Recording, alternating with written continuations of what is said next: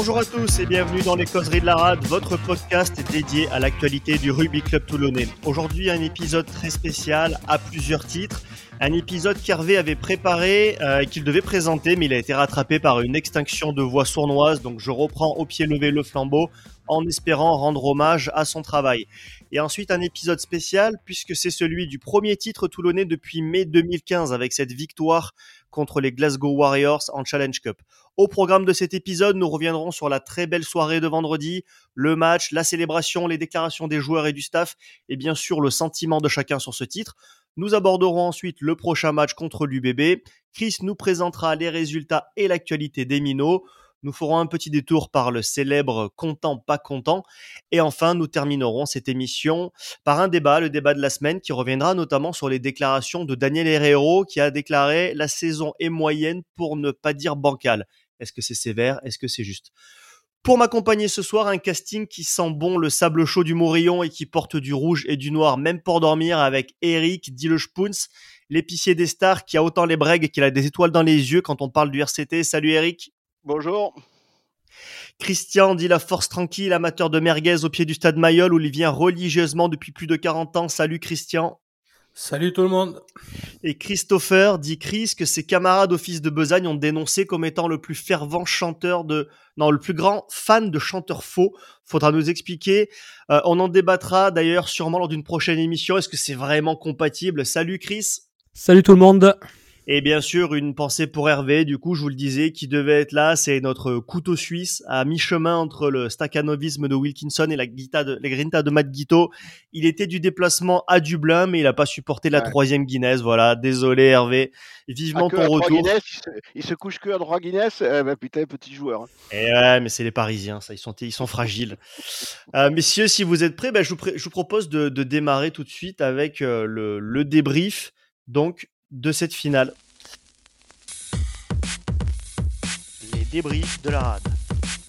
Allez, c'est Mitchell qui est passé car il s'est plaqué. Oh, l'action Oh, l'action Le numéro de Drew Mitchell Quel essai fantastique euh, on avait aligné sans grosse surprise la grosse compo avec euh, Priso Bobini, Gigashvili, Tanguy, donc, qui confirme hein, qu'il devient vraiment un titulaire important dans cette équipe depuis quelques semaines avec Alan OSC. Une troisième ligne, Duprez, Olivon, Parissé, Serin Bigard à la charnière. Et la ligne de trois quarts, on a essayé d'aligner tout le monde.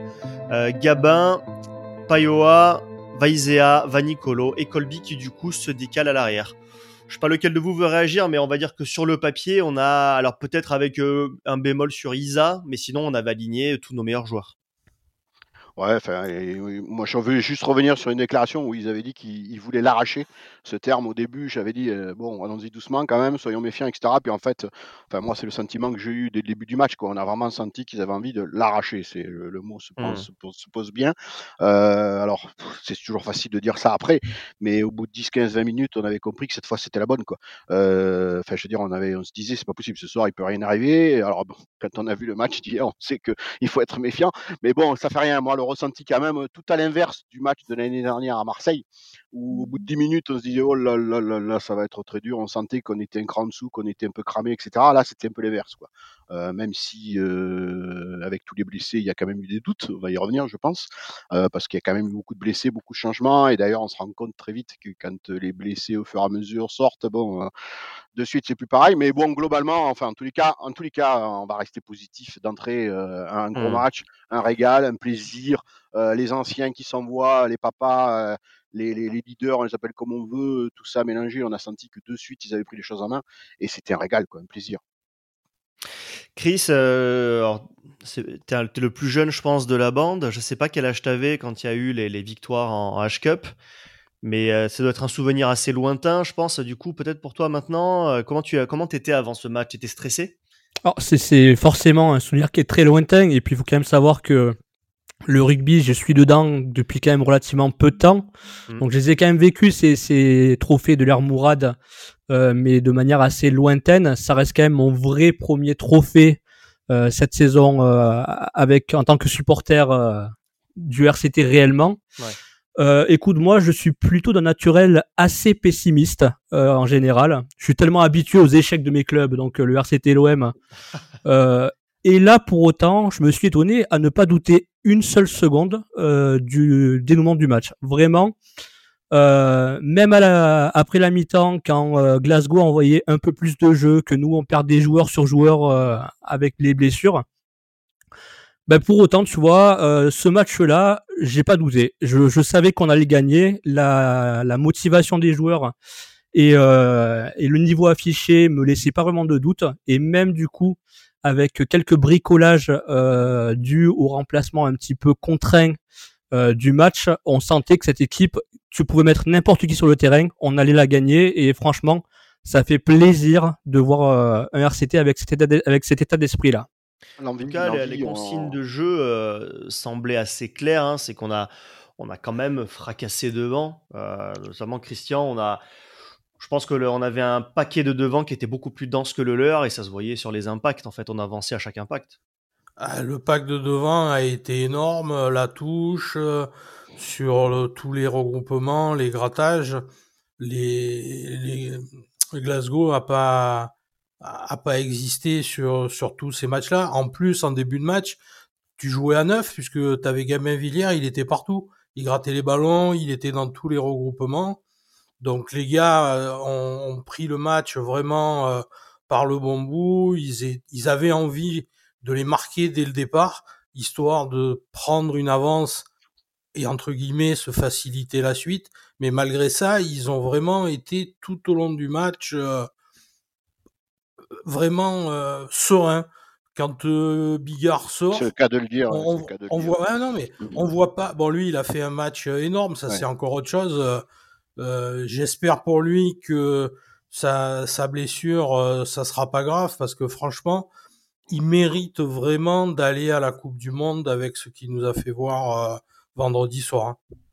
Ouais, non mais c'est ouais, vrai, t'en parles. L'envie, l'envie, l'envie, l'envie, l'envie, je voulais revenir là-dessus. On, on l'avait ouais. évoqué sur quelques matchs déjà qu'on avait vu, l'envie, la solidarité, toutes ces choses-là. Je veux dire, ben, c'est assez bateau de dire ça en rugby, mais c'est quand même la base, quoi. Et ça, quand ça, ça fonctionne, on le voit de suite en tant que supporter, on le ressent de suite euh, sur quelques actions de jeu, sur la, les visages, etc. Et ça, c'était, on l'a vu de suite euh, vendredi soir. L'agressivité, ouais, je suis d'accord. Ouais, je trouvais que ouais. dès... alors c'est vrai que c'était un marqueur, sauf sur les derniers matchs où on s'est un peu loupé, mais quand on fait cette série là de, de 10 victoires, moi ce qui me marquait à chaque fois, c'était la solidarité, l'agressivité, et je trouve que c'est exactement ce qu'on a retrouvé là. Ouais, alors on les a agressés physiquement, quoi. Et puis avec un, un, un, Baptiste Serein comme vendredi soir, tu le groupe est obligé de, de, de se mettre à, à son niveau. Il, mmh. il, les a vraiment portés et c'est lui qui a vraiment affiché le, le tempo sur cette première mi-temps et le match il était gagné à la mi-temps parce que ah, oui, au oui. niveau mental euh, on les avait marqués en face. Hein. Ouais, puis Aurélien a commencé à évoquer tout à l'heure l'aspect tactique, euh, et je pense qu'effectivement, euh, Pierre Mignoni et Franck Azema avaient bien préparé le truc, parce que, euh, je veux dire, il y avait un rideau défensif très, très en ligne, et on voyait de suite qu'ils allaient jouer derrière, les deux, les deux petits coups de filou de, de, de je veux dire, où un coup au pied, un coup il passe, il y a un seul rideau, il n'y a pas deuxième rideau, etc. Tout ça, c'était préparé, et, enfin, je veux dire, c'est, voilà, un aboutissement sur un, bon match, bien abouti, c'est qu'à de le dire, de A à Z. Quoi. Ouais, non, mais Glasgow n'a pas existé et c'est d'autant plus surprenant. Ils sont passés à côté de leur finale, comme nous, on est passé à côté de notre finale l'année dernière. Oui. Euh, parce que c'était quand même une équipe qui normalement ne joue pas à ce niveau-là. Hein. C'est une équipe qui a fini quatrième de son championnat, on l'a dit, qui a fait qui a fait des misères régulièrement au Munster, à des grosses équipes comme ça. Hier, franchement, enfin avant-hier, ils n'ont pas existé. Et euh, moi, j'étais super surpris de ça. Mais tout le mérite en revient au RCT, qui ouais. a enfin depuis longtemps c'était pas arrivé, qui a joué cette finale comme il faut jouer une finale, c'est-à-dire avec euh... le couteau entre les dents. Avec enfin on a enfin retrouvé finalement la, la, la force de, de, d'état d'esprit qu'on a besoin au RCT, qui caractérise ce club, ses valeurs, c'est, c'est de l'engagement et c'est ça qu'on veut voir euh, devant un match de, de, de Toulon. Ouais, et puis en plus, les, les Gallois. Ouais. ouais. et puis les, les Gallois, ils nous ont facilité la tâche. Ils avaient n'avaient pas mis leur talonneur titulaire et leur sauteur gré et du coup ils ont été inexistants en touche. En conquête, on a été énorme sur ce match. Enfin, en touche, ils nous ont quand même filé deux beaux essais finalement. Hein. On a deux, deux, belles galettes qui nous ont profité euh, pour inscrire des points. Alors je pense que c'était des choix tactiques. Hein. À mon avis, ils ont voulu densifier le paquet parce qu'ils savaient qu'ils allaient souffrir là-dessus. Je pense qu'ils craignaient beaucoup la mêlée. Où au final, euh, bon, c'est relativement équilibré sur ce match. Je pense qu'ils avaient ciblé certains points forts de Toulon, mais qu'ils en ont oublié d'autres. Et c'est vrai que quand tu as un Toulon qui évolue à ce niveau-là, euh, c'est compliqué de. Tu as, un paquet de devant qui est super dense, tu as des ailiers supersoniques derrière, tu as une super charnière quand tu as celle-là qui est alignée. Et, voilà, vous l'avez dit. Alors c'est vrai que la sortie de Bigard, moi ça m'a fait un peu peur parce que Bigard sort et rapidement derrière on a des pénalités ou des coups de pied qu'on loupe. Et je me dis, on va pas pouvoir gagner cette finale si on n'a pas de buteur. Heureusement, la domination a été telle qu'au final, les coups de pied ont même pas été importants, Eric. Oui, puis tu avais pris de l'avance. Tu avais pris de l'avance aussi. Hein, je veux dire, euh, bon, pas important ça. C'est quand même important et ça reste quand même un problème. Sur, ce match-là, je pense. Oui, bien sûr, j'ai bien compris. Mais ça reste quand même un problème. On y reviendra plus tard. Mais... Ouais, et puis quand même, on fait un, bon match au pied, mine de rien, finalement. Même si tu as cette sortie de, ben, de Bigard. C'est Colby qui a pris la suite. Hein. Euh, vendredi soir, Colby au pied sur les chandelles et tout. Pareil, moi, c'est le meilleur match que j'ai vu de Colby à Toulon. Hein. Il n'a pas marqué, il a été dans un rôle plus tactique et défensif, mais dans l'organisation et tout, il a vraiment été énorme. Positionné en 15, c'est pas pareil déjà, tu le vois a beaucoup bah, Et puis, puis défensivement, euh, il faut, enfin, moi je voulais souligner aussi les deux tampons qu'il met en fin de match. À un moment où tu souffres, où tu souffres, hein, parce que alors, tu, tu sais que tu vas probablement gagner quand même parce que tu as beaucoup d'avance, mais tu souffres. Et deux fois, en fait, il anticipe et il fait des montées défensives, mais genre deux fois en 30 ah. secondes. Symptomatique d'un grand joueur. Il foudroie le mec. Mm. Et là, je, et moi, j'ai pas vu ça depuis longtemps, et je suis d'accord avec ce que tu dis, Christian c'est peut-être son meilleur match, et bizarrement, c'est le quasiment le dernier. Est-ce qu'il y a un hasard là-dedans? Je pense qu'il s'est enfin libéré de toutes ces peurs qu'il avait, de toutes ces craintes physiques, de peur de se blesser, et je pense que là, il est vraiment allé à 100% sur ce match. Après, euh, sur ce match, je pense que tout le monde se met à 100%. Je ne sais pas si, je pense pas que ce soit prévu aujourd'hui les, les tops et les flops, mais moi je ne mettrais aucun joueur dans un flop, quoi. Hein, je veux dire, parce que sur ce match-là, euh, tu sors personne, Tout le monde est J'ai trouvé peut-être que certains remplaçants ont été un cran en dessous des titulaires. ça, serait sur l'ensemble du match, euh, voilà, il n'y a rien à dire, quoi. Y a rien à dire. Puis il y avait un contexte aussi. Ils sont en voilà rentrés dans les, les, remplacements ont été chamboulés par par les blessures. Tu as peut-être un petit peu changé les postes euh, qui étaient prévus initialement. voilà, on peut pas non plus leur, euh, leur tirer la pierre pour avoir fait un match un petit peu en dessous des titulaires qui ont été énormes. Non, et puis moi, le, le symbole de ce match pour moi, c'est à cause justement de tous ces aléas de jeu. Tu finis le match Bastaro au centre, dix ans après. C'est vrai que c'était drôle ça. C'était ça aussi, c'était un beau clin d'œil euh, sur ce match. Ah, puis je crois qu'on lui aurait demandé de jouer en deuxième ligne, il aurait joué en deuxième ligne. C'est sûr, et puis bon, il y a plus, il a, on pourra en reparler, hein, mais il a annoncé, bon, sans douter un petit peu quand même, euh, il a annoncé euh, qu'il a arrêté sa carrière du coup en fin de saison, à voir si après le club lui demande d'être Joker Coupe du Monde, peut-être à voir s'il refuse ou pas. À mon avis, il aura peut-être envie de partir quand même euh, avec les honneurs et pas de façon un peu anonyme là au, mois de novembre. mais c'est vrai que c'était quasiment aussi son dernier match. Non, mais vous avez raison, tout le monde a été bon. J'ai trouvé qu'un Vaizea a fait un match énorme, il débloque plein de situations, il leur a fait mal par sa puissance. Peut-être, peut-être Gabin Villière, moi j'ai trouvé qu'effectivement il a été omniprésent. Par contre, j'ai trouvé, j'ai trouvé un peu craintif dans son rôle d'ailier. Il y a eu, je sais pas ce que vous en pensez, mais il y a eu deux trois fois où il se retrouve décalé sur son aile et où il met pas l'accélération qu'il doit mettre. Tu sens qu'il n'est pas encore euh, serein, si je peux dire, sur sa cheville. Oui, sur la retenue. Ouais, peut-être qu'il revient depuis peu, hein, en fait. Hein. Ouais, mais il avait changé son registre du coup parce qu'il a gratté énormément de ballons. Il a, il a joué euh, quatrième, troisième ligne. Oui, oui, il s'est rendu utile dans un autre rôle, c'est vrai. Et sur ce match-là, moi euh, euh, aussi, le papy italien hein, Sergio a fait un match fabuleux. Quel exemple C'est vraiment l'exemple. Et je pense que quand tu es dans un groupe quand tu as un Baptiste Serein en feu et ton vieux du pack qui te montre euh, autant l'exemple, ben, tu es obligé de t'y coller, quoi. Faut t'envoyer. La, fameuse photo qui circule sur les réseaux là, de, de, Paris C avec sa coupe et portée sur les épaules de Mathias Agahu et de Corvec, etc. Je trouve ça d'un symbole et d'une mmh. force, cette photo. Euh, bon, là aussi, on y reviendra peut-être. Non, mais c'est vrai, c'est vrai qu'il y a eu plein de, belles images ce soir-là. Euh, je, voulais, aussi souligner l'essai de Nicolo parce que l'essai qu'il marque, il n'est pas fait. Il élimine euh, quatre défenseurs, il zigzague, il a des appuis quand même de fou que n'ont pas forcément d'ailleurs Colby ou, ou Villiers. Hein. Lui, il a cette capacité à zigzaguer dans les défenses comme ça. ouais, ouais, non, c'est il nous, il nous, débloque aussi la rencontre parce qu'il marque l'essai que marque Nicolo. Je pense que c'est vraiment l'essai de la gagne en fait. Hein, à la 59e, là, c'est vraiment là où tu commences à prendre 20, euh, 25 points d'avance et où tu te dis que bon, là, là ça y est, ça, ça va le faire quoi. Donc finalement, Chris, était stressé avant le match, mais j'espère que tu t'es rapidement déstressé quand même devant le scénario, non? Oh, mais complètement. Et voilà, comme je te disais. Euh, je n'ai pas douté une seule seconde, malgré les, les sorties des joueurs progressives sur blessure. Non, mais c'est vrai que, tu vois, par exemple, hier, le match de La Rochelle euh, contre le Leinster, même quand le Leinster mène de 10 points, tu sens assez rapidement quand même que La Rochelle est en train de revenir dans ce match, leur faire du mal. C'est compliqué à ce moment-là de dire ils vont gagner, ils vont rattraper 20 points.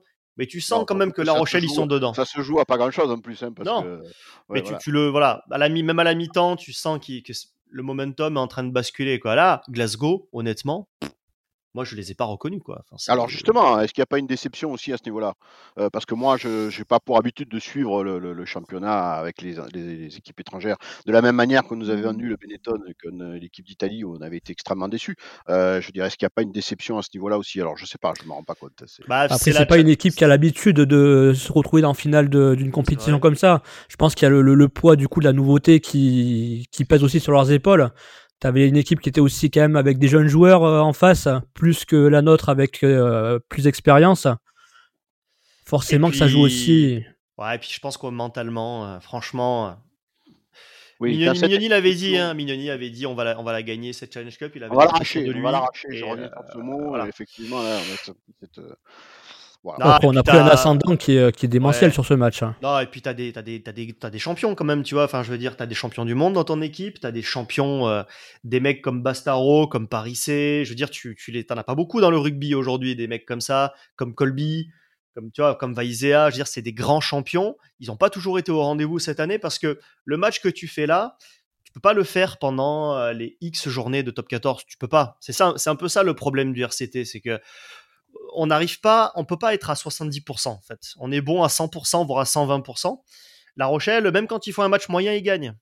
Nous, on ne peut pas se permettre ce luxe-là dans ce que tu dis, il y a deux choses. Et la première, c'est 70%, 100%, c'est aussi euh, dû à l'effectif. C'est-à-dire que pour moi, tu peux te tourner comme tu veux. Quand tu as ton effectif à 100%, tu es plus à 100% sur le terrain. Ça, c'est le premier, à mon avis, qui, me semble logique. Et puis la deuxième chose, c'est que c'est une finale et que sur une finale, euh, on va revenir sur l'idée, est-ce que c'est une grande finale, une petite finale, peu importe, c'est une finale. Et je pense qu'en tant que joueur, qu'en tant que pro, etc., tu t'envoies à, à 200% sur une finale.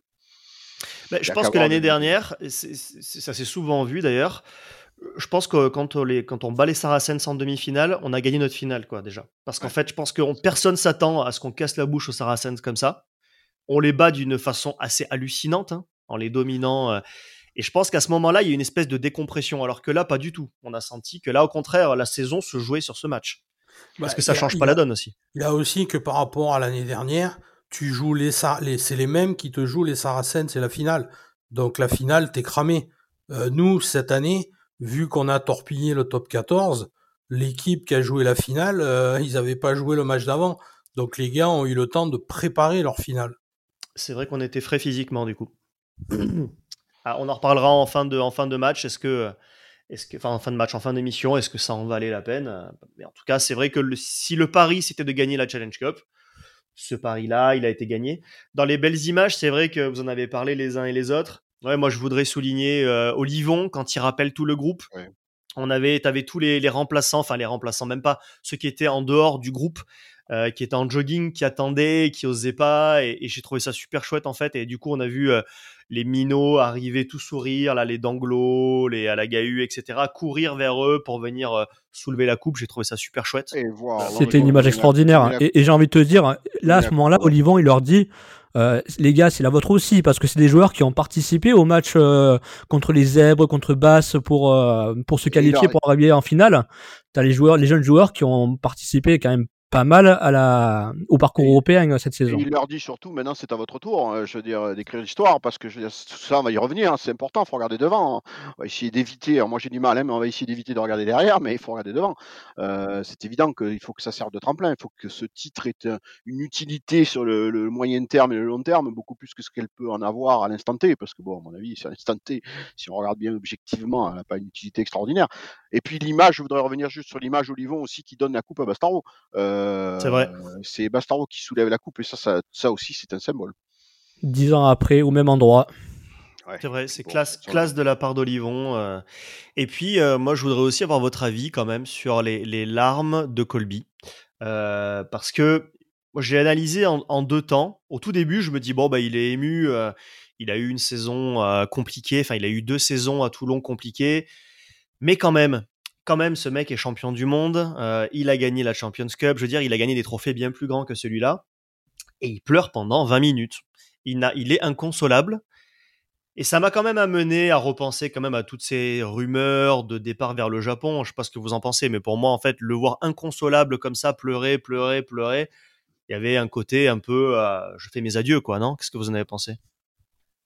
En les cas, enfin, je sais pas, ça me semble un problème, enfin, un problème une réaction personnelle, en tous les cas, sur sa situation personnelle, sur ce qu'il a vécu à titre personnel. Bon, ça le mmh. regarde un peu, on va pas rentrer dans les détails.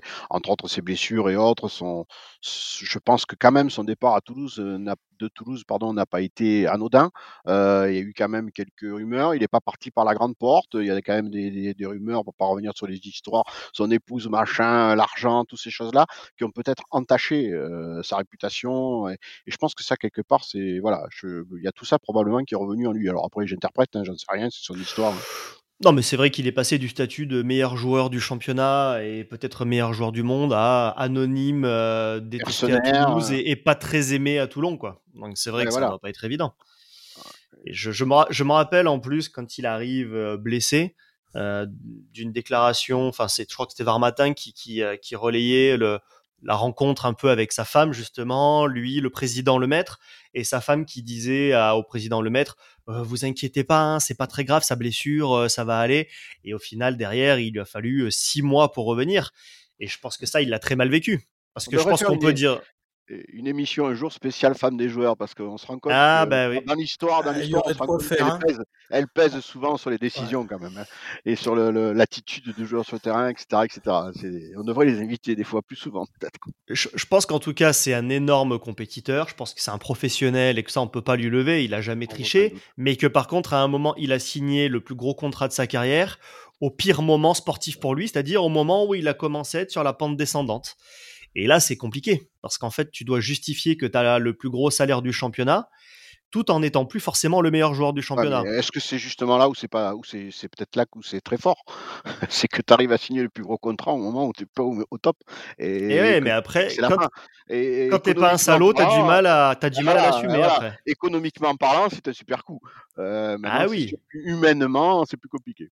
C'est ça. Pour lui, pour lui, c'est sûr que financièrement, ça a été un très bon coup. Pour nous, finalement, non, puisque là, ben, on se réjouit de, de le voir enfin voir un beau match.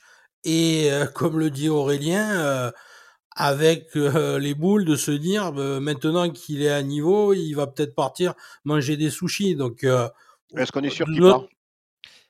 Est-ce qu'il a envie de partir surtout aussi? Sa déclaration ah, d'après-match, il a fait une déclaration Est-ce que financièrement le club a envie de le garder? Ouais, parce que est-ce qu'il n'est pas poussé par le club à la sortie?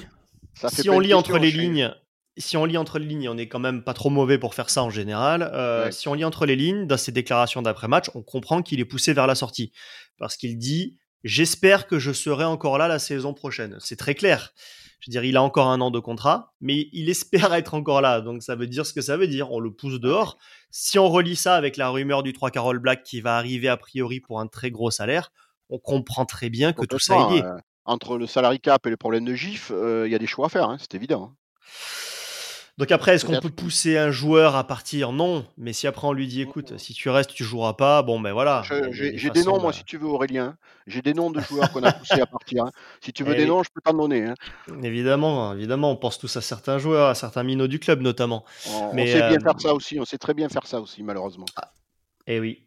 Mais c'est vrai ce qui que. Est bien au niveau de l'image de Colby sur le match là de vendredi soir, c'est que lui a vraiment prouvé aux Toulonnais que c'est un gars qui triche pas. Je suis d'accord. Qui, joue vraiment pour le maillot euh, qu'on lui qu'on lui demande de, de, porter pour le club dans lequel il est et que ben Colby ça sera un, un mauvais un mauvais casting, un raté du club parce qu'on l'a pris au mauvais moment. Mais c'est pas, c'est loin, enfin pour moi, c'est loin d'être arrangé dans les flops comme on a pu avoir des, des Savea, des. Euh, D'ailleurs, j'ai oublié les noms à force parce que tellement c'était des Willie Mason, des Willie Mason, des, des, des Gavin Henson, enfin des mecs comme ça qui vraiment ont été des gros flops, des mecs. Des gros Romain voilà, mais c'est pas à, ce niveau-là. Il n'y avait, pas le même, il avait pas le même niveau de jeu, ni même niveau de joueur à la base déjà au départ. Mmh. Euh, Je veux dire, Colby, c'est un cran au-dessus, à mon avis, déjà d'un point de vue rugby, purement rugby. Après, c'est sûr qu'il y a l'humain, autre chose, mais d'un point de vue rugby, déjà, euh, enfin. Non, mais je suis, je suis d'accord, je suis d'accord. Euh, ce sera intéressant maintenant parce que euh, maintenant que la Champions Cup est sécurisée, je pense qu'on va avoir des annonces très rapidement. Je pense que la semaine qui vient, on va commencer à avoir des noms qui vont apparaître. De ce que j'en sais, il y a certains journalistes bien informés qui ont déjà deux, trois noms. Pour l'instant, leur direction, à la demande du RCT, leur a demandé de verrouiller les informations, hein, comme quoi le RCT arrive quand même à avoir euh, de bonnes relations ou en tout cas de bons moyens de pression sur la presse. Mais du coup, je pense qu'on va avoir des, on va avoir des noms et pas que sur la presse d'ailleurs on va avoir des noms qui vont pas tarder à sortir. Euh, je voudrais vous parler maintenant du coup de l'avenir parce qu'on va quand même se projeter sur le match qui vient. Il reste un infime espoir. Alors on va le redonner. Hein. Il n'y a pas 36 000 scénarios possibles. Il y en a un. Si on veut pouvoir se qualifier dans le top 6, il faut gagner avec le bonus offensif contre l'UBB et il faut que dans le même temps, euh, Bayonne fasse une victoire à 4 points contre le Loup et que le Loup ne prenne pas de bonus défensif. Voilà, c'est quand même c'est un scénario hyper précis. C'est pas un scénario impossible, mais avec les blessés que l'on a eu sur ce match, euh, je sais pas, Chris, est-ce que tu nous imagines prendre le, bonus offensif contre l'UBB À titre personnel, bon, euh, prendre le bonus offensif contre l'UBB, pourquoi pas. Après, euh, se qualifier dans le top 6, avoir le, les deux conditions réunies pour, euh, les trois conditions même pour se qualifier, là, j'y crois pas une seconde. Euh, pour le match de l'UBB, même si on va avoir une équipe finalement relativement remaniée, bah, justement par rapport à ces blessures du match de la finale, le fait que tu joues à Mayol, ça sera un match spécial, ça sera le match un petit peu des adieux pour pour Sergio Parisse, pour pour Bastaro, ça il y aura, je pense, une ambiance spéciale. Je pense que le stade sera plein et je souhaite qu'il soit plein et qu'on fasse un bel hommage à nos, à nos joueurs qui nous quittent. Donc voilà, je, je, pense que la, la victoire contre, contre l'UBB, elle est accessible. Bonus offensif compris. Après, euh, de la qualifier dans les 6, euh, non, j'y crois pas une seconde. Accessible, accessible, ou accessoire. du coup, je sais pas, il y a plein de paramètres. Euh, bon, déjà, la, les blessés, on parle des blessés. Euh, encore faut-il savoir qui, quoi, comment, parce que on, l'a dit tout à l'heure, euh, la compo d'équipe est primordiale, donc tout va dépendre qui on aligne. Si on n'a pas de charnière, qu'on commence à enlever vraiment, enfin, quand je dis pas de charnière. Bigard, a priori, c'est rien de grave. Je pense qu'il sera là, mais sera un nom, par exemple. Bon, déjà, admettons que, ouais, voilà, bon, admettons qu'on affiche une. Il te manque ton meilleur joueur, du coup correct. Après, est-ce que dans la tête, après avoir gagné cette finale, etc., bah, c'est un peu le risque, on le sait tous. Hein. Après avoir gagné une finale, il y a quand même. Euh, en plus, on avait fixé ça comme objectif principal, etc. Donc, objectif principal atteint. Est-ce qu'on se motive à 200% Alors, euh, Pierre Mignoni, et, c'est normal, hein, fait tout pour euh, garder l'espoir. Il dit partout que tout est encore possible. Et je pense que c'est ce qu'il répète à longueur de temps aux joueurs. C'est normal parce qu'il veut les garder concentrés jusqu'au bout. Est-ce que justement, comme le disait Chris tout à l'heure, le fait que ce match-là soit le match des adieux, stade plein pour dire au revoir à ces joueurs, on soit capable de se mobiliser sur le terrain à 200% contre un UBB qui va venir euh, chercher les points, hein, euh, et encore plus aller chercher le bonus. Je suis très sceptique. Je suis très sceptique. Ce sera sûrement un match très ouvert. À mon avis, ça va envoyer du jeu des deux côtés, parce, que les deux équipes auront besoin de marquer des essais. Ouais, en fin de compte, au final, nous, on se dit qu'on n'a pas grand-chose à perdre non plus. On a tout à gagner. On n'a pas grand-chose à perdre, mais bon, il faut quand même penser que week-end prochain, les Espoirs jouent le quart de finale contre Toulouse. Est-ce que le club va vouloir jouer aussi sur les espoirs et du coup ne pas mettre les minots euh, dans bah, l'effectif euh, de l'équipe 1 Vu, vu la compo alignée euh, contre Glasgow, je pense qu'on va se passer notamment des troisième lignes. Le Corvette, Coulon. Par contre, un Danglo, il va être là, hein, vu que Serein est blessé, pas trop le choix. Hein. Ouais, enfin, je sais pas. Et en même temps, il faut privilégier les sports. Je me mets à la place de Cédric Béal. Je veux dire, euh, je, je vois mal comment il accepterait que, enfin, il accepterait en tous les cas qu'on lui supprime ses, ses cadres euh, pour un quart de finale. Quoi. Bah, au moins d'Anglo, je pense qu'il n'y a pas de choix. Après, je pense que Coulon, le Corvec, effectivement, tu peux remettre. Euh, tu peux remettre Bastaro, tu peux remettre Isa, il n'y a pas de souci. En troisième ligne, on a du monde. Deuxième ligne, maintenant que Tanguy est revenu dans la rotation, c'est vrai que tu as Warion qui est là aussi, je pense que ça va. Warion peut jouer avec les espoirs. Hein. Ah, donc il faudra voir peut-être sur son cas à lui. Et après, derrière, globalement, t'as pas de minot. Donc, euh, donc voilà. Donc, euh, ouais, ouais, non mais. Bon, après, ouais, sur ce match-là, euh, il y a ce côté supporter qui, qui a envie de croire à l'impossible. Voilà, c'est. Au fond de moi, je me dis que ça reste possible moi, je reste supporter pessimiste quand même, et puis je peux pas, je peux pas revenir sur le côté gâchis, quoi. Enfin, euh, ah mais c'est quand même. Ça ne passera rien. J'allais dire une pointe d'amertume, mais c'est pas une pointe, c'est une grosse flèche d'amertume, quoi. Enfin, c'est quand même un gâchis monumental, quoi. Enfin, c'est, enfin voilà, je l'ai pas avalé, quoi. Inutile de vous dire que j'ai toujours pas avalé la couleuvre. Hein. Bah, je pense que personne l'a avalé, mais comme dit Aurélien, c'est le dernier match. Il y a des départs de grands joueurs et quel que soit le, le groupe que vont pouvoir monter euh, Mignoni et Azema, euh, il y a aussi, j'espère, l'envie de ce groupe de bien terminer à Mayol chez toi.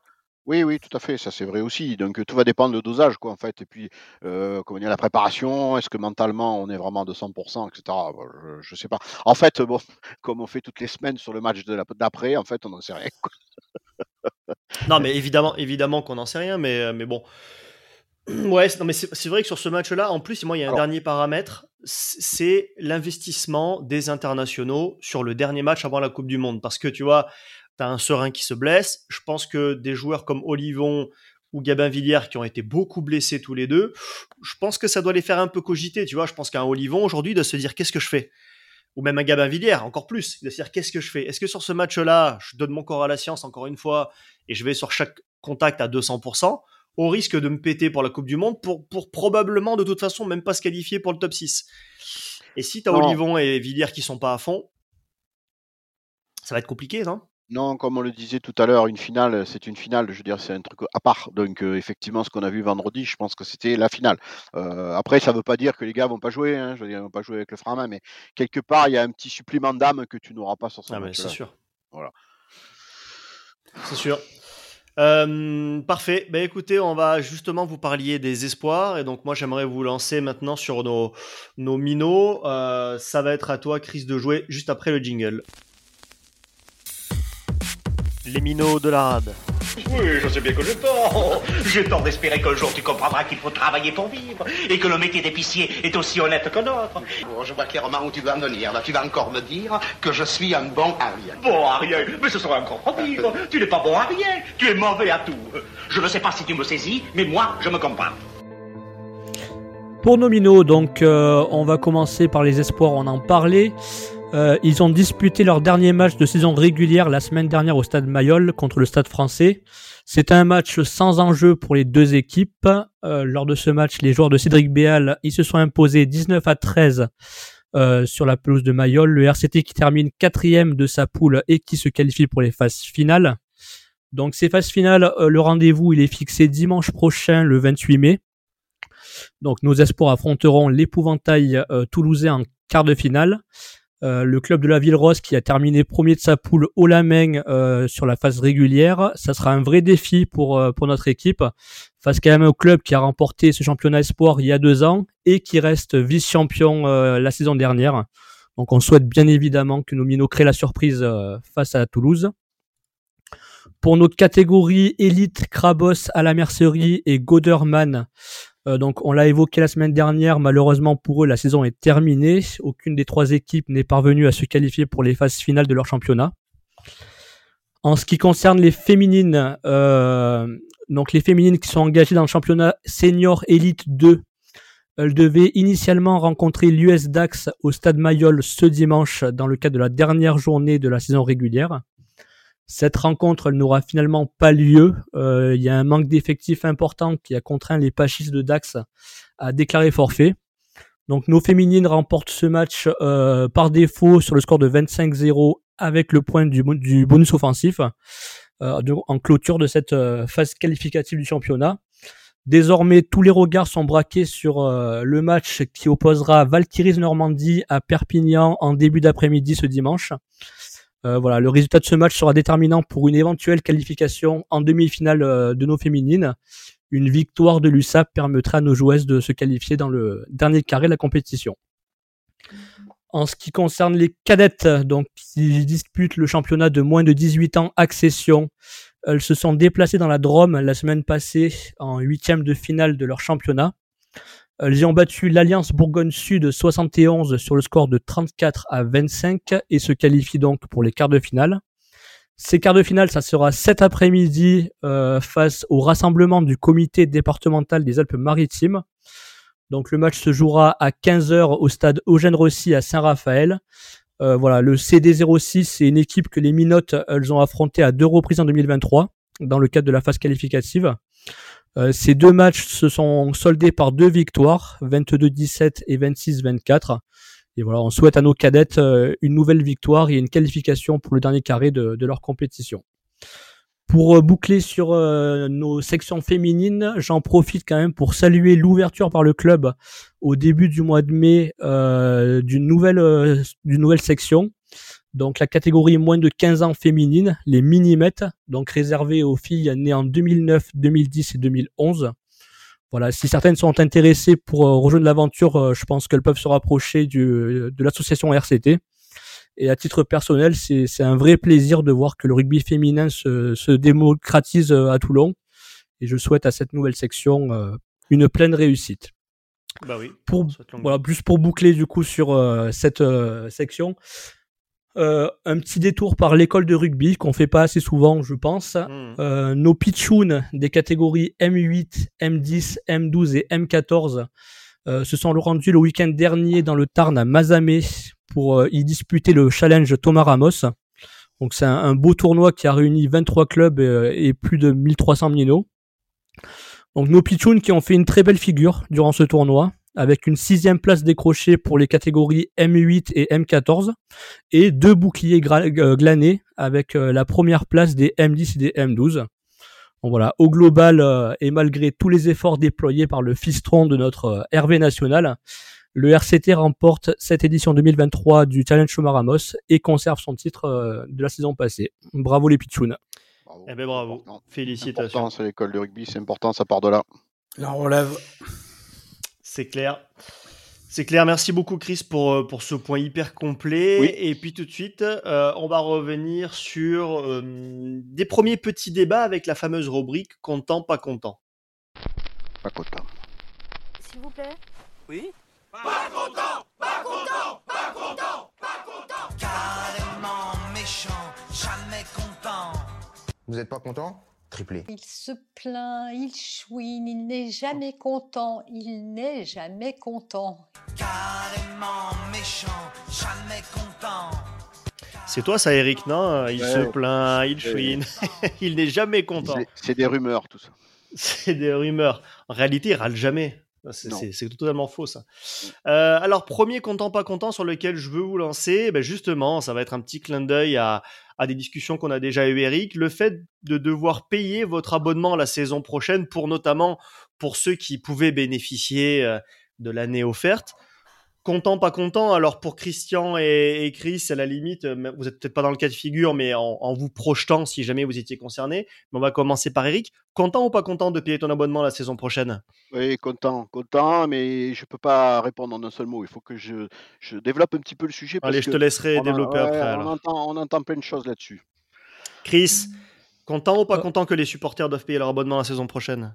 Moi, comme tu l'as dit, je suis pas concerné parce que voilà, je suis abonné que depuis trois saisons et euh, j'étais pas là au moment de l'opération euh, de Mourad Boudjelal. Euh, voilà. Je veux dire plutôt content et pareil, je pourrais développer un petit peu sur le sujet. Euh. et Christian Je suis pas concerné. Content parce que même si j'étais abonné 5 ans comme Eric, au global, je serais content parce que on finit, on finit la saison avec quelque chose pour les minots surtout et les partants. Donc, euh, et on a remis du sourire sur les supporters. Alors Eric, euh, tu voulais euh, développer un petit peu, du coup tu es pleinement concerné, puisque bah, toi tu, tu ne profiteras pas comme 1500 ou 1800 supporters, je crois, de l'abonnement offert.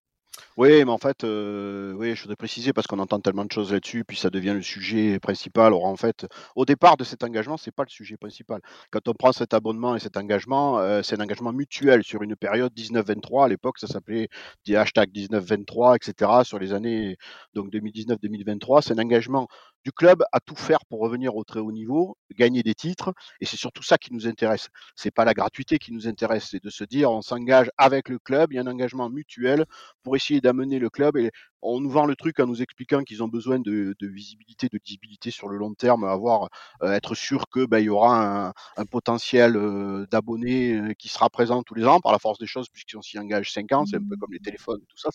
je veux dire, on est sûr que ce sera l'année d'après.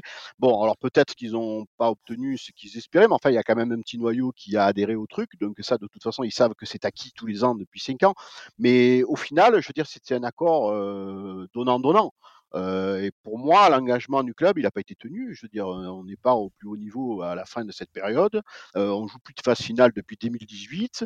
Euh, pendant cette période, alors là, je sais qu'on va me répondre que cette année, les sports jouent en quart de finale, mais évidemment que j'en tiens compte. Mais en tous les cas, la formation et les jeunes, pendant cette période, ben, elle a régressé. je veux dire, on va pas revenir sur les fameux classements, etc. le bilan est négatif. Et c'est bien ça qui m'attriste, bien plus que d'avoir perdu une année de gratuité. Je veux dire, j'ai bien plus mal à mon club qu'à mon portefeuille. C'est une connerie de, réduire cette histoire d'abonnement gratuit à une histoire d'abonnement gratuit. De toute façon, j'étais abonné depuis 30 ans, moi. De, toute façon, ça ne changeait rien pour moi. Et ce que j'espère et ce que j'espérais, c'est justement que, alors, Là, la victoire est là pour clôturer cette fameuse période. Tant mieux, tant mieux pour les joueurs surtout. Puis tant mieux pour le président aussi, hein, ça lui laisse une enveloppe quand même. Mais moi, la question que je me pose, c'est qu'est-ce qu'il va en faire de cette enveloppe C'est ça qui m'intéresse. Parce que du coup, ben voilà, moi je vais le payer, mon abonnement, et sans aucun regret, sans aucune rancune, puisqu'on a gagné cette coupe, et puis c'est tant mieux. Mais je veux dire, qu'est-ce qu'il va faire de ce pognon? Moi, c'est ça qui m'intéresse. Et c'est quoi le projet 24-28 C'est ça qui m'intéresse aujourd'hui. Euh, on revient au point de départ, la visibilité sur les années qui viennent, on n'en a aucune. Et je veux dire, c'est plutôt là qu'il faut placer le débat plutôt que sur l'année de gratuité. Je m'en bats les machins de ne pas payer mon abonnement. Ça fait 35 ans que j'en paye 1, 2, 3, voire 4 et mes, proches savent. Donc, c'est pas ce qui va changer la face du monde. Donc, on arrête de réduire cette histoire d'abonnement au fait qu'on tire la gueule parce qu'on va devoir payer un abonnement. J'entends et j'en lis des vertes et des pas mûres sur ce sujet et ça me fait bien rire. Parce que nous, on s'y est pour 5 ans et pas beaucoup d'ici sont engagés. Hein.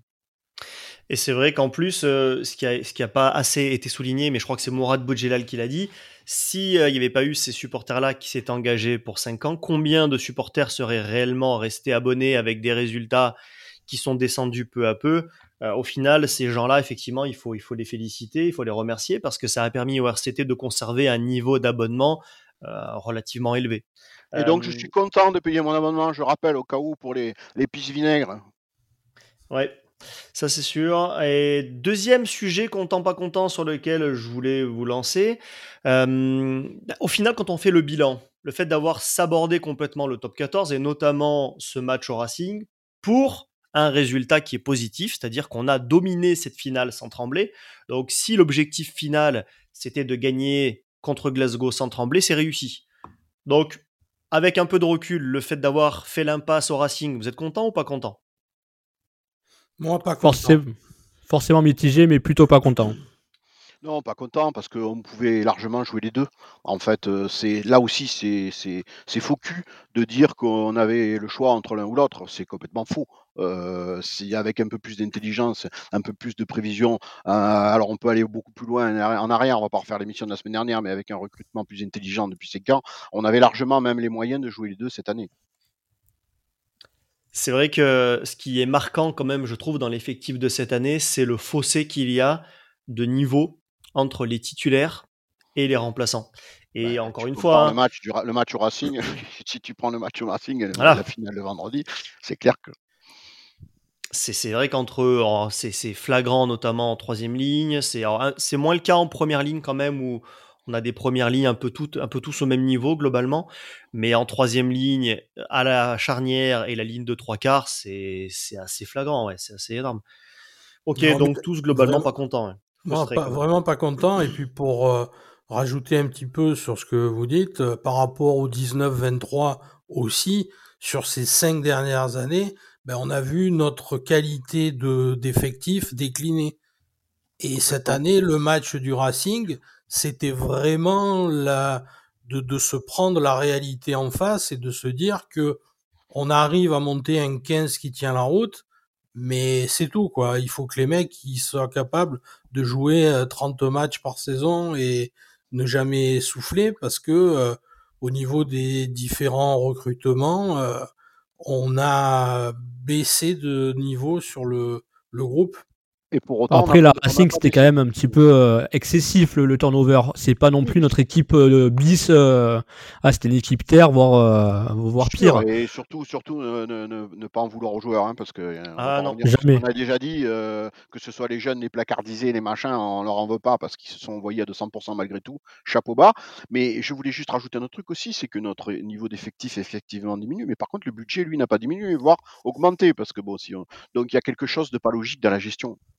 Ah bah les dépenses se font ailleurs, elles se font aujourd'hui sur de l'extra sportif. Dans tous les cas, le salary cap, il est limité à 10 millions. Donc euh, après, tu peux toujours gratter un million par-ci, un million avec des petites astuces en déclarant sur l'année d'après, etc. Mais je veux dire, globalement, le salary cap, on est, on est au taquet, on est à 10 millions. Ah, mais c'est ça que le problème, comment ils font Toulouse pour être au taquet à 10 millions avec leur effectif? Ils ont, alors eux, leur cas particulier, c'est qu'ils ont des joueurs qui sont euh, sous-payés parce qu'ils ont eu la chance soit de les former, soit de les recruter jeunes. Mais ce qui se dit dans la presse, notamment pour en avoir discuté avec des journalistes du middle, c'est que Toulouse va devoir lâcher des joueurs parce qu'ils ont plusieurs joueurs qui commencent à grogner, parce qu'ils sont payés bien en dessous du marché. Et que ces joueurs-là, ils vont devoir soit partir, soit voilà. Mais Toulouse, Toulouse, là, ils sont, euh, je pense, à arriver au bout eux aussi de leur modèle c'est que tu as raison, ils ont euh, 25 internationaux, dont Alors, euh, les trois quarts de l'équipe de. France. J'ai cité Toulouse parce que c'est évidemment l'extrême, mais on peut citer d'autres. hein. Je veux dire, euh, aujourd'hui, euh, Il n'y a pas, fait il y a la pas comparaison 50 des astuces. Si tu veux, si tu veux euh, avec 10 millions maximisés, il faut payer des joueurs moins chers. Donc, il faut pas surpayer des joueurs en fin de course. Alors, je veux pas dire que Colby est en fin de course, mais c'est un très bon exemple. Colby, c'est un joueur, euh, Tou- Toulouse, euh, Toulouse va pas aller lâcher un million par saison sur un joueur qui a 30 ou 31 ans. C'est effectivement un, un très bon exemple d'erreur. Euh, au niveau des erreurs, ton effectif, ton groupe, tu le connais au début de la saison. Et cette année, la plus grosse balle dans le pied que s'est tiré le club, c'est les gifs. Parce que ton Oui, mais groupe, tu le connaissais. Donc la Oui, seule mais chose, c'était calculer, anticiper.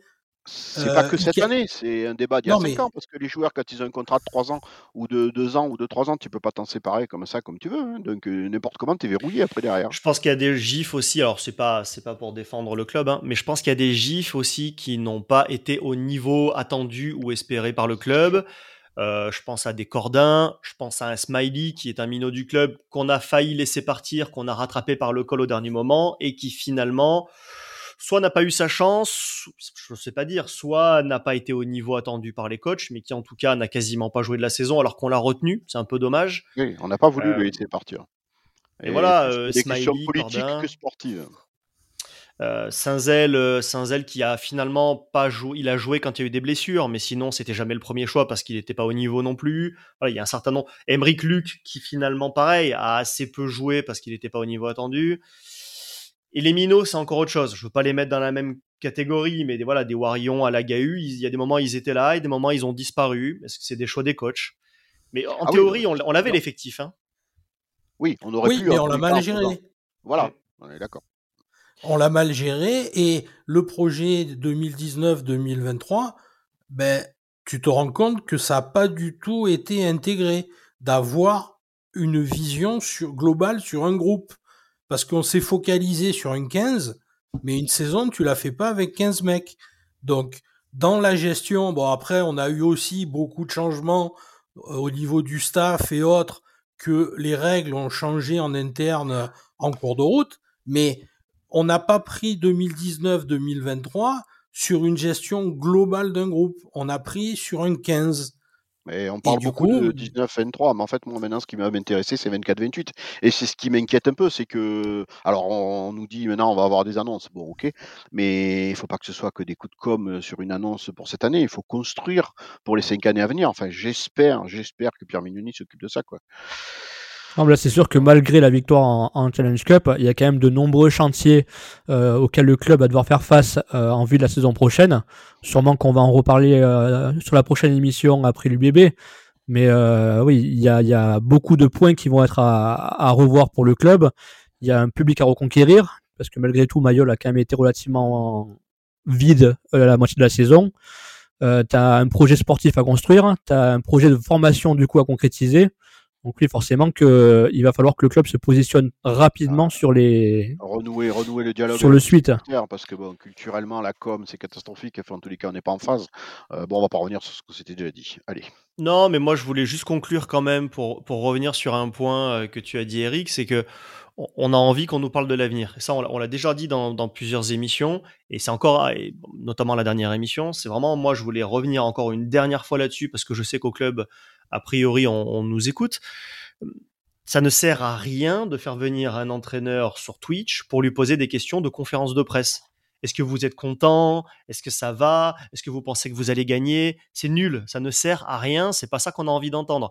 Les supporters, ils donnent de l'argent, ils, ils constituent une part non négligeable du budget du club. On a envie qu'on nous parle de l'avenir. On a envie d'entendre messieurs Pesanti ou le maître au choix, mais on a envie qu'on nous parle de projets sur l'avenir avec des choses concrètes. Ça ne sert à rien de faire venir les, les coachs face aux, aux supporters pour dire des banalités. Ça ne sert à rien. On a besoin d'être rassuré parce que je veux dire, la période qu'on vient de passer, quoi qu'on en dise, et quand même, même si ça se conclut par euh, une finale de petite coupe, tant mieux, mais ça reste quand même une mauvaise période et on a besoin d'être rassuré pour l'avenir. Et ça nous fait le, bah écoutez, ça nous fait le fil conducteur avec le débat à venir. Débats de la rade. Oh Et alors Ah, Alors ne jouons plus, non Qu'est-ce qu'on fait? À moi, il me prend le cœur. À toi, il te fait rien. À toi, il te fait rien. alors. Écoutez, monsieur Brun, si on ne peut pas tricher entre amis, c'est pas la peine de jouer aux cartes. alors, oui. Ouais, surtout que c'était bien trouvé ce que tu as dit. Non, mais là, ça le caractère, il a un caractère impossible. là. Alors le débat de la semaine, on l'a évoqué en début d'émission, je vous le redonne. Moi je voulais réagir notamment sur euh, cette interview de Daniel Herrero. Alors c'est pas le seul, mais c'est vrai que c'est quand même une voix marquante du RCT. Quand il le dit, forcément on l'écoute. Pour lui, la saison est moyenne pour ne pas dire bancale. Euh, Je crois qu'il a même employé les termes de douloureux dans, dans son interview. Je voulais avoir votre avis là-dessus. Est-ce que ça vous paraît sévère? Est-ce que ça vous paraît juste? Est-ce que vous arrivez à savourer ce titre de Challenge Cup sans un arrière-goût d'amertume? Eric? Ah ben, Daniel Herrero, il a toujours une parole juste. Je veux dire, on peut pas. Enfin, moi, j'adhère complètement. hein, De toute façon, alors au-delà du personnage qui, qui reste un maître en la matière, je veux dire, mais sur le, dans le fond, en tous les cas, oui, moi, je suis complètement d'accord avec lui. Et on va- je peux pas me satisfaire de ça, c'est pas possible. Christian, je te vois un peu hocher la tête. Ah Oui, pareil, hein, moi, vendredi soir, après la finale, dans l'euphorie de la victoire, euh, j'étais un petit peu rassuré, content de voir ce club euh, qui était capable de faire une belle prestation, mais j'aurais pas dû regarder la vraie finale de H Cup Oui. le lendemain, parce Ah, que c'est je me suis pris une énorme gifle dans la gueule. J'ai vu le, le- la différence de niveau entre la vraie Coupe d'Europe et la Challenge Cup. Et ce qui m'a vraiment euh, fait mal, c'est de me dire que ben, le RCT, on n'y était pas invité, ça c'est sûr, on n'y était pas, mais euh, on n'est pas invité là-dedans cette année. Notre équipe, euh, elle, a vraiment euh, pas sa place dans cette compétition-là. Et moi, en tant que supporter, ce que je veux, c'est que mon club joue ce type de match, soit à ce niveau-là, me donne ces frissons-là. Parce que la petite joie de vendredi soir, c'était infime par rapport à ce qu'ont dû vivre les Rochelais euh, samedi, cette fierté d'être euh, Rochelais là dans le cas. Mais moi, ce que j'ai envie, c'est d'avoir cette fierté d'être Toulonnais, quoi. Et du coup, euh, c'est ça qui nous fait mal depuis des années. C'est que notre club, euh, on, on l'a délayé dans de la moutarde, dans du métaverse, etc. Mais le, le rugby, le- l'e- l'essence même du club, ben, c'est, ça a été euh, édulcoré au fil des années et on en arrive à être complètement euh, décalé puisque on est heureux d'avoir gagné la Challenge Cup alors que normalement on devrait avoir les boules de la jouer depuis cinq ans. Complètement, complètement, je suis complètement d'accord. Très- alors c'est très vrai, juste. le, le parallèle avec la- le, match d'hier, je sais pas, ça a fait redescendre la, redescendre la joie d'un coup en se disant merde quand même, on va pas s'enflammer. Bon, moi j'avais pas l'intention de trop m'enflammer, mais j'étais heureux quand même, hein, et tant mieux. Mais c'est clair que ça fait redescendre sur terre. Et puis alors du coup, ça pose aussi des questions pour l'année prochaine, parce que cette fameuse H Cup, on va la jouer nous aussi. Et comment, avec quoi, que ça revient à ce que tu disais Aurélien, euh, il faut qu'on ait des, des éléments pour nous rassurer pour l'avenir, parce que c'est bien joué, c'est bien gentil de la jouer. Mais si c'est pour cas- prendre des tôles, à, des à chaque match, je peux te dire que ça va envoyer Ouais. du lourd. Pour l'instant, par rapport à ce qui a été annoncé comme joueur, euh, pour l'instant, c'est pas des cadors. hein. On, a, recruté pour l'instant plutôt des joueurs pour la profondeur d'effectifs, sans manquer de respect à, à Yuyut, à Hervé, à, au frère Tolofua. Pour moi, c'est pas des joueurs capables d'être dans le 15 type. Donc, on est plutôt là en train de travailler sur la profondeur d'effectifs. Mais pour jouer des demi-finales de, de Champions Cup, il va falloir aussi à mon avis, prendre 3-4 mecs pour le 15 type, parce que tu as une troisième ligne qui est vieillissante.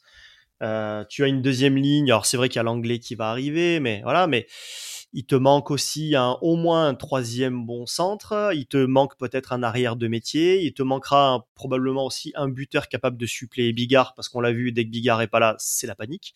Et c'est vrai, moi je voulais revenir sur ce que dit Christian, je trouve que c'est très juste, parce que on pourrait nous dire, ouais, mais en fait, ça veut dire quoi? Vous avez besoin que d'être en finale de Champions Cup pour vibrer? En fait, quand tu es supporter, tu vibres à partir du moment où ton club surperforme par rapport aux attendus. Quand tu es un club de Pro D2 et que tu montes en top 14, tu vibres. Quand tu es Bayonne, que tu remontes en top 14 et que tu joues pour le top 6, tu vibres. Nous, on l'a connu quand on remontait et qu'on allait jouer des phases finales, on vibrait. Quand on, accueille le Munster à Mayol, tu vibres parce qu'en fait, tu es au-dessus de tes attentes. Mais quand tu es Toulon, que tu as Colby, que tu as, que t'as, euh, Charles Olivon, que tu as, etc., bah, quand tu joues à Challenge Cup, tu vibres pas beaucoup quand même. Non, Donc, mais ça s'appelle l'ambition. Je trouve qu'on manque d'ambition. Notre ambition, c'est d'être dans le top 6. Depuis deux ans, on nous dit non, mais vous verrez l'année prochaine, on sera dans le top 6. Mais même ça, ça ne me suffit pas, quoi. Je veux dire, il faut avoir une autre ambition. Moi, j'ai envie d'être champion. En tous les cas, j'ai envie de, de, de, de, de, de se fixer cet objectif-là, pas de se fixer l'objectif d'être dans le top 6. Aujourd'hui, on régresse dans nos objectifs. L'objectif de l'année prochaine, c'est d'être dans, dans le top 6. Euh, je veux dire, ça ne me satisfait pas, cette réponse. Ouais, mais c'est devenu, par contre, c'est objectif. C'est-à-dire que quand tu regardes Toulouse et La Rochelle, même la saison prochaine, je vois pas. Alors après, sur un malentendu, hein, un Montpellier qui gagne, euh, on voit bien que c'était un épiphénomène, hein, a priori, quand même. Euh, donc on peut, nous aussi, sur un mal, comme un castre, sur un malentendu. Mais objectivement, l'année prochaine, on pourra pas lutter avec Toulouse ou La Rochelle. sûr, mais comme tu le disais tout à l'heure, ce qui te fait vibrer, c'est d'aller au-dessus de ce que, a priori, tu es capable de faire. Euh, ce que Ouais. C'était un peu la politique de Mourad. Hein. Mourad, quand il vise le doublé, les champions d'Europe, machin, quand il vise de faire venir Tana Umaga en Pro D2, tout le monde se fout de sa gueule, parce que quelque part, tu te fixes une ambition qui semble démesurée. Mais je veux dire, c'est aussi Mm. comme ça que tu avances. Quoi. Alors, je dis pas, il faut la- trouver un juste milieu avec la prétention, euh, mais en tous les cas, il faut avoir de l'ambition, euh, et vouloir un peu défoncer les portes, et c'est un peu toulonnais, ça aussi. Hein, je veux dire, tant pis, on craint des gains. Je veux dire, et à un moment donné, il faut avancer, il faut se fixer des objectifs plus ambitieux. Après, c'est sûr qu'il faut pas euh, bouder notre plaisir quand même d'avoir gagné ce, ce- ce trophée euh, vendredi. Mais finalement, la Challenge Cup, c'est un trophée européen qui est bien plus accessible qu'un trophée national de top 14. Oui. Donc c'est ça aussi qui remet un petit peu Ouais, en parallèle euh, Chris, sa, regarde, sa toi, valeur. En tant que supporter de l'OM, nous, on veut jouer la Champions League. On veut pas jouer la Coupe des Coupes. C'est un peu différent parce que, bon, là, on va- c'est petit avis sur le foot. L'Europa League, donc qui est le- le- l'équivalent de la Challenge Cup un petit peu en, en, en foot, ça reste quand même un trophée plus difficile à, à avoir qu'une Ligue 1. C'est une grosse compétition. C'est plutôt l'équivalent d'une parce qu'il y a euh, plus ligue conférence là ou, ou d'une Coupe de France quoi. Voilà. Non, mais une Coupe pour en revenir France, au, euh, voilà. au parallèle euh, Coupe d'Europe, Challenge Cup et Top 14, il suffit de regarder les équipes que tu as battues, euh, je veux dire, et les équipes sûr. que tu as en face. Euh, regarde Quand tu rentres dans la compétition, tu te dis que tout le monde est à ta euh, portée. Mais bien sûr, quand tu regardes ton parcours de phase finale du Challenge Cup, euh, soyons honnêtes, qui on a battu, pim pam poum. Euh, je veux dire, quand tu regardes ton parcours, si tu veux arriver en haut du top 14, euh, ouais, et tu regardes la liste des équipes, là, tu te dis, putain, c'est pas le même niveau. C'est évident, Ah oui. c'est évident. Bah, Bah, je la, pense qu'il y cha- a- la Challenge Cup, elle, elle est au même niveau par rapport au national entre le top 14 et le challenge Yves du Manoir. Pour ceux qui s'en rappellent, le challenge Yves du Manoir qu'on a, gagné, faire une rubrique vieux con, qu'on, a gagné en 70 et qu'on a perdu en 83, qui s'en rappelle? Voilà. Donc c'est vraiment la consolante de ta saison que tu as ratée. Je pense, je pense que tu as au moins les 10 premiers clubs de top 14 qui peuvent remporter cette Challenge Cup. Ça, c'est clair. Donc, une fois Oui, que tu as dit sûr. ça, Ben, regarde le palmarès de la Challenge Cup. T'as pas des cadeaux hein, en club. Et puis, tu quasiment que des clubs français Ouais. en plus. Bon. Ça paraît logique, puisque les autres, les cadors, ils jouent l'autre. Ils jouent la Euh, grande. C'est comme, c'est comme le, le- le côté un peu hypocrite là, qui consiste à dire on a gagné nous tous les, tous les titres. Bon, tant mieux, hein, c'est formidable, on a tous les trophées dans notre vitrine, c'est formidable. Mais enfin bon, euh, il y en a certains qui rigolent bien, quoi. Je veux dire, euh, ils la jouent jamais, Oui, oui. donc ils la gagneront jamais. la joue pas, effectivement. Ah, et puis l'intérêt quand même de cette compétition, ça se mesure aussi euh, aux, aux audiences et, euh, et au public euh, sur les finales. On n'a jamais rempli un stade pour une finale de Challenge Cup. Je veux dire, L'année dernière, tu as une finale entre Toulon et Lyon au Vélodrome. Donc c'est quand même de toute l'Europe quand même les deux clubs géographiquement les plus proches du stade. Et t'as un stade clairsemé. Là hier tu fais 31 000 euh, à la Viva. Comme le disait Christian, quand tu regardes le- la différence de niveau de jeu euh, des deux matchs, euh, des deux finales, bon, c'est clair que C'est pas le même monde. C'est pas le même sport. Le simple amateur de rugby, il se trompe pas, quoi. Je veux dire, ça semble évident. Pour moi, pour moi, en tout cas, la principale, euh, le, le principal soulagement, c'est pas le trophée, c'est le fait d'être qualifié en Champions Cup pour la saison prochaine. Parce que honnêtement, j'avais très très peur qu'on joue notre qualification de Champions Cup sur le dernier match, parce qu'on on peut encore finir 9 hein, et tout perdre. Et là, ça aurait été terrible. Moi, franchement, j'en pouvais plus là de me dire que je repartais encore en Challenge Cup la saison prochaine. Donc, pour moi, en fait, le gros soulagement, c'est me dire ça y est, on revient dans le Gotha européen. Peut-être qu'on va se faire défoncer, mais au moins, on va enfin revoir à Mayol le Munster, peut-être le Leinster, Leicester, etc., les Saracens. Ça me fait plaisir. Ouais, Il n'y a, pas de se- y a pas de secret, hein, j'ai envie de te dire. euh, quand tu, te tu as besoin de te, re- de te remettre un petit peu sur le haut niveau en affrontant ces équipes-là, si tu veux espérer un jour revenir à ce, à ce niveau-là. Oui, il faut se remettre face à eux, hein, voir où on se situe et se mettre la pression. Et mettre la pression aussi sur le, le- les dirigeants et le staff, etc. Bon, même si je doute bien qu'ils le savent, euh, justement sur les recrutements et sur voir où sont à faire les efforts, parce que là, de suite, tu vas, tu vas te mesurer à du lourd. C'est évident. Puis bon, Et- on et tu- et quand tu- même juste une seconde, je m'excuse, je prends beaucoup la parole sur la Challenge Cup quand même. Euh, on revient au point de départ de l'émission, quand même une joie pour les joueurs, euh, ils la méritent et je veux dire, faut quand même pas à galvauder ça, quoi. Ah non, très content pour les minots, pour ceux qui partent, pour le groupe qui a quand même euh, fait le taf euh, toute la saison. Quand tu prends euh, le match du Racing, c'est pas les joueurs qui se tirent la balle dans le pied. L'équipe, Mmh, c'est ah, pas eux qui la font. Donc euh, c- cette année, c'est c'est au niveau du managérial du club où on a pêché. Et puis à partir du moment où tu la joues à fond, autant la gagner. Il y a des clubs comme Castres, par exemple, qui, traditionnellement lâchent complètement la Coupe d'Europe parce que à chaque fois, ils savent qu'ils sont un peu justes en top 14, donc ils misent tout sur le fait de faire un coup. Ça leur a réussi régulièrement. hein. Sur les dix dernières années, ils ont au moins trois titres de champion de France, à chaque fois en, étant un peu la surprise parce qu'ils sont plus frais que les autres. Bon, moi, quand on avait fait le débat il y a deux mois, j'avais dit personnellement, je lâcherai la Challenge Cup. À partir du moment où on décide d'y aller à fond, c'est super qu'on l'ait gagné. Franchement, ravi pour les joueurs. Ils avaient l'air tellement heureux. Vai Nicolo qui était en larmes. euh, Enfin, t'avais tellement de joueurs comme ça qui pleuraient.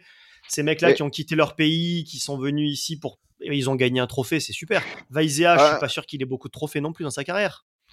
Je vais rajouter juste un petit truc parce qu'un truc qui m'a marqué aussi, qui m'a fait réfléchir, c'est que bon, compte tenu de mon grand âge, j'ai réalisé et je fais une allusion à notre ami Hervé là, qui peut-être s'est remis de son voyage à Dublin. C'est les enfants, c'est les minots, c'est Oui. les jeunes qui eux Complètement. eu la chance de connaître tout ce qu'on a connu. J'ai vu plein de gamins habillés euh, la tête au pied RCT avec les yeux qui brillaient, etc. pour avoir gagné une finale. L'analyse qu'on fait nous, qui est purement un peu plus euh, vieux, technique, etc. Ils l'ont pas eux et ça rien que pour Bien ça sûr. déjà ça c'est magique. Il faut il faut pas oublier ça et ça c'est tant mieux pour eux. Non, mais c'est Ah, c'est vrai pardon, que- euh, Effectivement, Hervé qui, a envoyé, qui nous a envoyé quelques vidéos euh, du coup de Dublin euh, avec son fiston et son neveu au stade.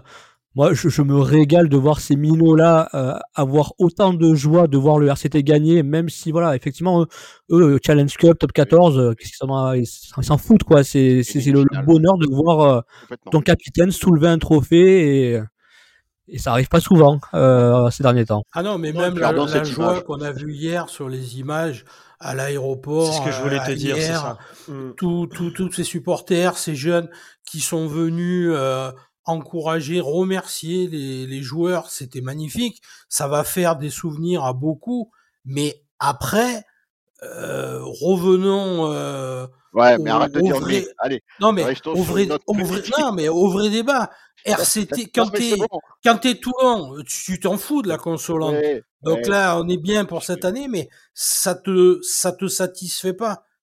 Gardons Ça te console, mais ça te satisfait pas. En tout cas, pour, pour revenir au débat, l'amertume pour moi, oui, parce que si j'avais le choix entre lâcher cette Challenge Cup, perdre cette finale, mais me dire que j'allais jouer une finale de top 14, moi le choix il est vite fait. hein. C'est la finale de top 14. Donc maintenant, on a gagné, tant mieux. C'est chouette pour les joueurs. Mais le message que je voudrais faire passer au, au- à la direction, et je pense que c'est partagé par beaucoup de supporters, c'est c'est cool, mais ça suffit pas. quoi. Voilà. C'est que là, euh, vous avez, vous avez réussi à vous éviter peut-être une fin de saison en mode crise et, et- et guerre, entre guillemets, hein, médiatique. Mais par contre, euh, je pense que ça règle rien et que la saison prochaine, si à nouveau on termine 7 ou 8 euh, ça va être très très chaud à Toulon, je pense, parce que là, les supporters, ils en peuvent plus. Donc euh, bon, on va garder quand même un infime espoir. On l'a dit, hein, il reste un scénario possible. On va croiser les doigts parce qu'on va encore le débriefer la semaine prochaine. On espère qu'on va pouvoir euh, débriefer une qualification incroyable qui serait peut-être historique parce que je pense que c'est pas arrivé souvent euh, un scénario pareil. Donc euh, on va peut-être terminer là-dessus, messieurs. Vous y croyez ou pas quand même à ce On scénario a, miracle on a beaucoup débattu tout à l'heure de notre éventuelle victoire contre l'UBB avec bonus, pas bonus, on n'a pas parlé du match Lyon-Bayonne, euh, je veux dire, qui est aussi un paramètre dans la balance. Alors, est-ce que Bayonne est capable d'aller euh, faire un résultat à Lyon? Est-ce que Lyon peut, peut tout perdre aussi? Enfin, Là aussi, il y a tellement de paramètres. Je sais pas, vous y croyez vous? En tout cas, Lyon a montré au Stade Français qu'ils avaient un gros mental et qu'il fallait pas compter sur eux pour lâcher comme ça. Donc dans tous les cas, Non, Bayonne, Mais- euh, malgré tout le respect et l'admiration que je peux avoir pour ce club, euh, je dirais ils ont beaucoup plus de mal à l'extérieur. Ça sera plus compliqué à l'extérieur. S'ils étaient chez eux, je dirais que là, ça serait plus... le- les donnes seraient pas la donne serait pas la même, mais à donc l'extérieur. Eric, c'est t'y crois pas, ouais. Eric, Non. t'y crois pas. Chris, est-ce que tu crois à un scénario miracle? Non, non, comme je disais tout à l'heure, finalement, euh, je, je crois à la victoire du RCT euh, sur l'UBB euh, à Mayol, mais la combinaison des trois, Des trois conditions nécessaires Ouais. euh, pour euh, être qualifié, j'y crois pas une seconde. Et toi, Christian? Ben moi, pareil, on sera à Mayol euh, pour encourager l'équipe dimanche soir. Oui. Mais l'alignement des planètes, il est trop compliqué. Euh, c'est toute la galaxie qu'il faut aligner là pour arriver à, se euh, qualifier. Le président a eu une bonne chance, là, j'allais dire chat, là, pardon, une bonne chance euh, de, de gagner sa finale dans le Money Time pour éviter de rembourser ses fameux abonnements. On ne sait jamais, on peut compter sur sa, sur sa chance à lui.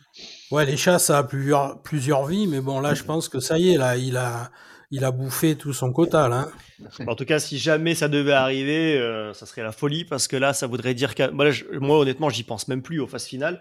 Non, je sais même pas là qui on est censé affronter si on se qualifie. On va peut-être recroiser le Racing ou l'UBB à mon avis. Pas de français. là. Euh, au Stade Français, ouais. Bon, écoute, si, si jamais, si jamais par miracle on est qualifié, ça serait génial. hein, ça nous relancerait sur euh, sur une fin de saison Ah, hyper mais haletante. Mais bon, on va pas, on va pas, on va pas s'emballer. On va pas s'emballer, on n'y est pas. Bon, en tout cas, messieurs, euh, merci d'avoir assuré. Un petit coucou à Hervé en espérant bah, qu'on le retrouve rapidement pour une pour une prochaine émission.